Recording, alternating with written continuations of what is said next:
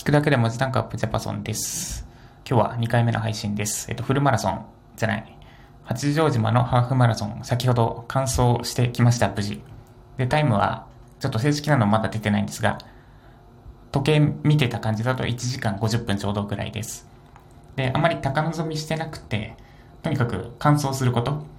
怪我なく完走することを目標にしてたので、目標を達成できました。で、あともう一つ裏テーマにしてたのが、ペース配分。基本的に同じペースで21.975キロを走り切るっていうのを裏の目標にしてて、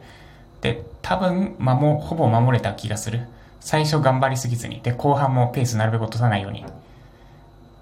意識してたので、まあ、後半それでも落ちたかな。でも、変、変なアップダウンはしてないはず。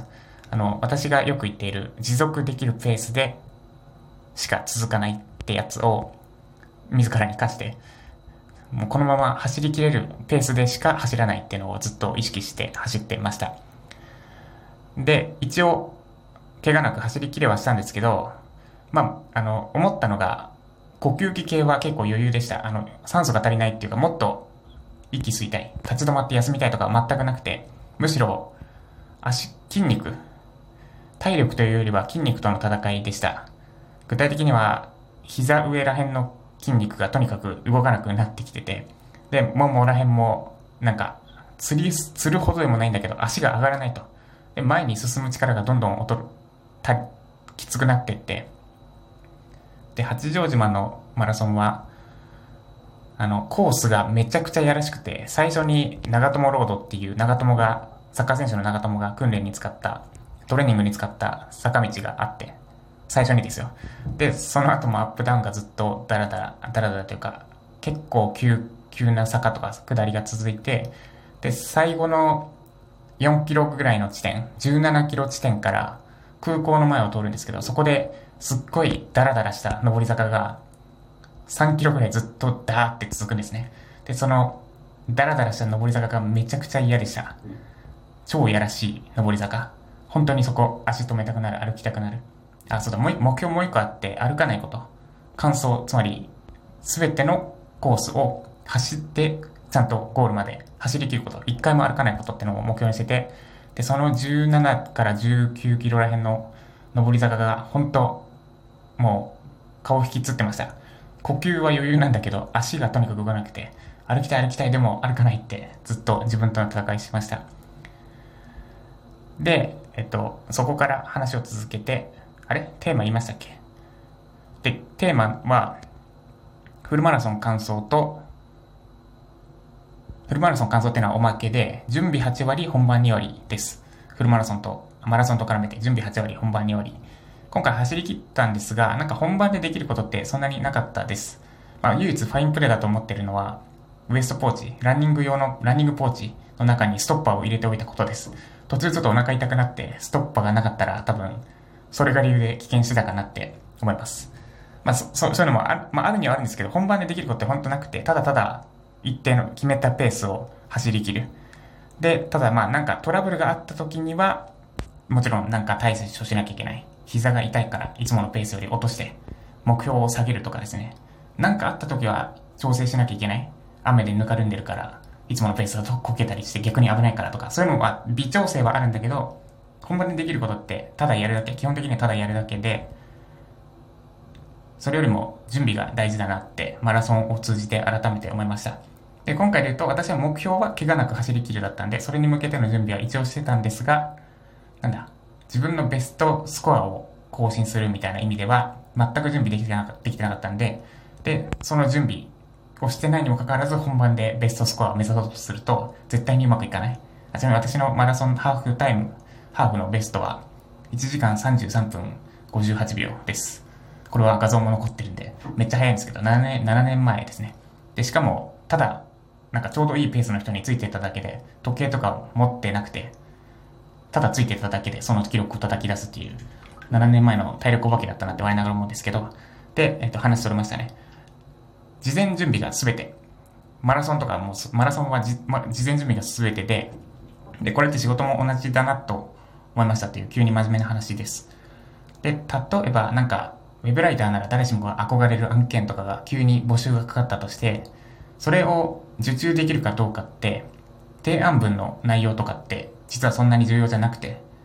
これも準備が8割、本番2割。で、提案文っていうのはどっちかというと本番なんで、1割2割ぐらいしか影響しない。それよりも、その募集がかかるまでにやってきたことの方がずっと重要です。具体的に言うと、例えば、株式会社ジャパソンがもっと大きくなって、で、ジャパプロを新しく立ち上げるってなって、ウェブライターさん20名を募集しますってなった時に、まあ、申し込みが殺到してるとしますね。例え話で。で、フィードバックは、あの、いつものライジャパでやってるやつ並みに、も、並みじゃないな、もっと厳しく。スパルタ、スパルタ的だと逆に来ないかな。いや、フィードバックは丁寧にはやらないな。むしろ勝手にこっちで直して終わりぐらいかな。まあいいや。その、っていう、まあ、暗地残件があって、単価も文字単価3年以上保証みたいな感じで、めちゃくちゃ案件殺到したとしますね、あるタイミングで。まあこれやるとしたら、まあ今年はできないかな、来年ぐらいかな。来年の3月4月ぐらいかなとかって思ってるんですけど、で、この募集がかかった時点で、もう結構勝負ついてて、8割ぐらい勝負ついてて、そこまでに web ライターとして何をやってきたか。で、あと、ジャパソンさんの案件もし受けたいと思ってるんであれば、受けるために必要なことをやってきたか。で、8割は決まって、で、最後提案分、残りの2割で手を抜かないこと。なんなら、8割仕上がってるならもう、ただ今までやってきたことをただ提案文で書けばいいだけです。だから、申し込みたい案件があるんだけど通らないって方は、頑張るべきはもしかしたら提案文なんじゃなくて、そもそもの準備、ウェブライターとしてのスキルとか、今までやってきたことの方が足りないのかもしれませんって言っちゃうと上からなっちゃうんですけど、でも、本番、大事なの本番、本番も大事だけど、それ以上に大事なのが準備だなって思ったハーフマラソンでした。なんで、そう、本番は大事。むしろ本番こそ大事ではあるんですが、本番の結果を決めるのは本番ではなくて準備ですってのを頭に入れつつ、今後の仕事をやっていきたいと思います。で、プラスさらに言うと、多分チャンスって急にポンって出てくる、急に急に降ってくるものでもなくて、常に多分1年に、1年に何回とかじゃないな。常に上の方で飛び交ってるはずです。で、あとは、それをつかめるだけのスキルが、スキルと見極めるタイミングが備わっているかどうか。で、これを、なんかうまくチャンス掴んで、そのチャンスをきっかけに這い上がった人、人って、旗から見ると、うまくチャンス掴んだなって思うんですけど、うまくチャンス掴んだなっていう見方しちゃうと多分チャンスって掴めなくて、そうじゃなくて、来たるべき時に備えて、あと、その来たるべき時がいつなのかを見極めて、で、取るべくして取ったチャンスをその人はきっとやっただけ。だから、そのチャンスがきっかけなんじゃなくて、今まで準備してて、あ、まあ、そのチャンスが、そのチャンス掴んでなかったらし、成功してなかったとか絶対にありえなくて、ただたまたまいろいろ準備が整った、整って、最初の一個となったのが、その人にとってのそのチャンスってだけ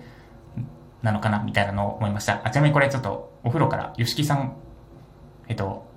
お兄さん、義理のお兄さんの吉木さん方式で、お風呂に入りながら収録しております。でも、ピンマイクで撮ってみて思ったより反響してないかな。ちょっとこの形式でいけるんなら、以降、今後、これもありだなと思いました。で、えっと、あの、お風呂とトイレが一緒になってるやつの中でお湯を最大限に溜めて、そこに今使って、浸かりながら撮ってる状態です。この後、友達、友人とハンバーガー食べて、で、ちょっと寝て、夜はクエ鍋を食べます。ということで、なんだ、えっと、目の前のチャンスばっかりに目を向けるんじゃなくて、今、取るべきチャンスをつかみに行くべき時なのか、それとも、今はまだまだ準備をすべき時なのかを考えながらやっていきたいですね。いです。以上、ジャパソンでした。